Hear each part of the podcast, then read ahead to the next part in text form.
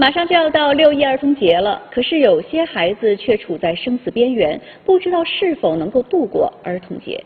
今年一月十一日，对于家住驻马店的严保卫和郑真真夫妻俩来说，是个欢喜的日子。他们儿子小陈宇在这一天出世，全家人都十分的开心。但是到了今年五月十号，小陈宇突然发烧，这可急坏了家人。孩子有一点萎缩，然后牙根有点出血，然后我们就去那个乡村诊所去给孩子看病，然后那个呃大夫说有可能是肺炎。然后他们治的不怎么好，然后我们就赶到那个县的妇幼保健医院去给孩子去看病。保健院的医生给孩子化验了血液，发现孩子的白细胞数量异常的高，达到了九十以上。严保卫夫妇又急忙带着孩子来到了驻马店中心医院，再次化验的结果让大家吃惊，仅仅过了几个小时的时间，小陈宇的白细胞数又激增到了一百三十以上。三点三点九五到九点一五吧，应该是应该是这个范围，但是他一下子高到一百三，又高到一百三，然后我们就连夜搭车，然后就到了这郑州市儿童医院。在当时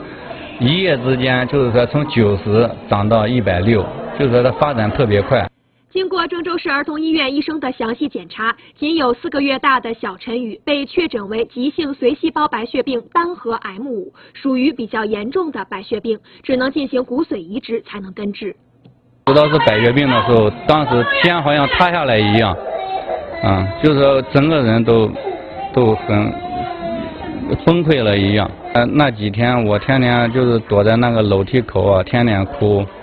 就是心里一想到这个事，就特别难，特别的不好受，难难过。严保卫告诉记者，他和妻子一直在洛阳、新乡等地摆小吃摊，老家也只有几亩地，家庭并不富裕。如今儿子得病，刚住院二十天，已经花去了三四万元，而进一步化疗和骨髓移植将是一个天文数字。即便是骨髓移植成功，这么小的孩子也不一定能够撑过排斥期，但是他们也不会放弃对孩子的治疗。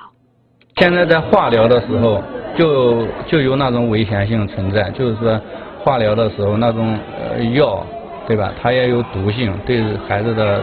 伤害也比较大，然后造成各个器官的功能损伤，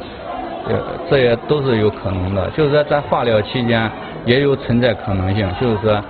化疗化疗着，然后他就人就没有了，他就挺不住，人就过去了，然后这种风险也有。就是说我们时刻准备着，作为父亲，就是说看着这个孩子，我们也不忍心放弃，对吧？能治一天是一天，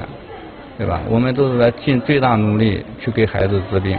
马上就要到六一儿童节了，这是小陈宇过的第一个儿童节，也可能是他过的最后一个儿童节。他的生命是否能有延续呢？如果电视机前的观众朋友能够帮助他，可以与我们的栏目取得联系。记者在采访中也了解到，其实婴幼儿白血病的发病并不是个例。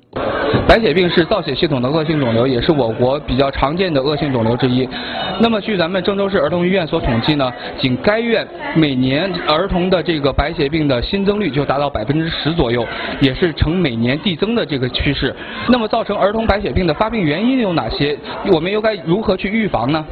医生告诉记者，在中国每年新增约四万名白血病患者，其中有四分之一是儿童，两岁到七岁儿童居多，半岁以下的白血病患儿，该医院每年都有五六例。而且由于婴幼儿免疫力低，感染复发的可能性较大，所以治疗起来也非常困难。那个儿童白血病的话，目前发病率就是越来越高。嗯，考虑的还是跟咱这个遗传啦、环境啦，包括嗯，目前现在这个嗯，这个大气污染环境，这个就是射线接触的射线，嗯，接触这些有害的这些化学物质，嗯，包括新装修的房子啦，嗯，这个呃污水的排放啊，都有一定的关系。医生提醒市民朋友，尤其是备孕或孕期的女性以及儿童，要尽量远离有害环境，提倡吃符合卫生标准的食物。在装修时选择对人体无害的材料，还要注意在医生指导下用药。